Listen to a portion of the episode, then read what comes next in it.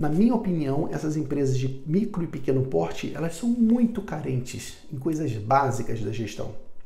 Não adianta você querer ensinar para ela coisas de alto nível de governança corporativa, porque elas não estão prontas para aprender. Elas não sabem fazer o beabá, não sabem fazer o arroz e feijão. Como é que você quer ensinar a fazer risoto? Eu nem sabia que risoto dava tanto trabalho, gente. Você bate na mão aquilo ali, joga manteiga, que delícia, né? E você bate aqui, tem todo um timing. Como é que você vai ensinar a pessoa a fazer um prato difícil, um prato refinado, você não sabe fazer nem o basicão?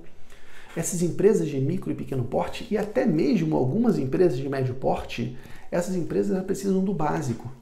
E para mim, aí é uma opinião do Pedro, é o que a gente vive lá na nossa empresa, na Marco. Para mim, o contador, a contadora são os profissionais certos para resolver isso. Porque são os profissionais que estão próximos das empresas, são os profissionais que atendem dezenas de outros empresários, que podem compartilhar boas práticas de gestão, que podem indicar, olha, esse sistema funciona para isso, esse sistema funciona para aquilo. Atenção com, essa, com, com esse comportamento, cuidado com isso, esse negócio dá mais dinheiro, esse negócio dá menos dinheiro.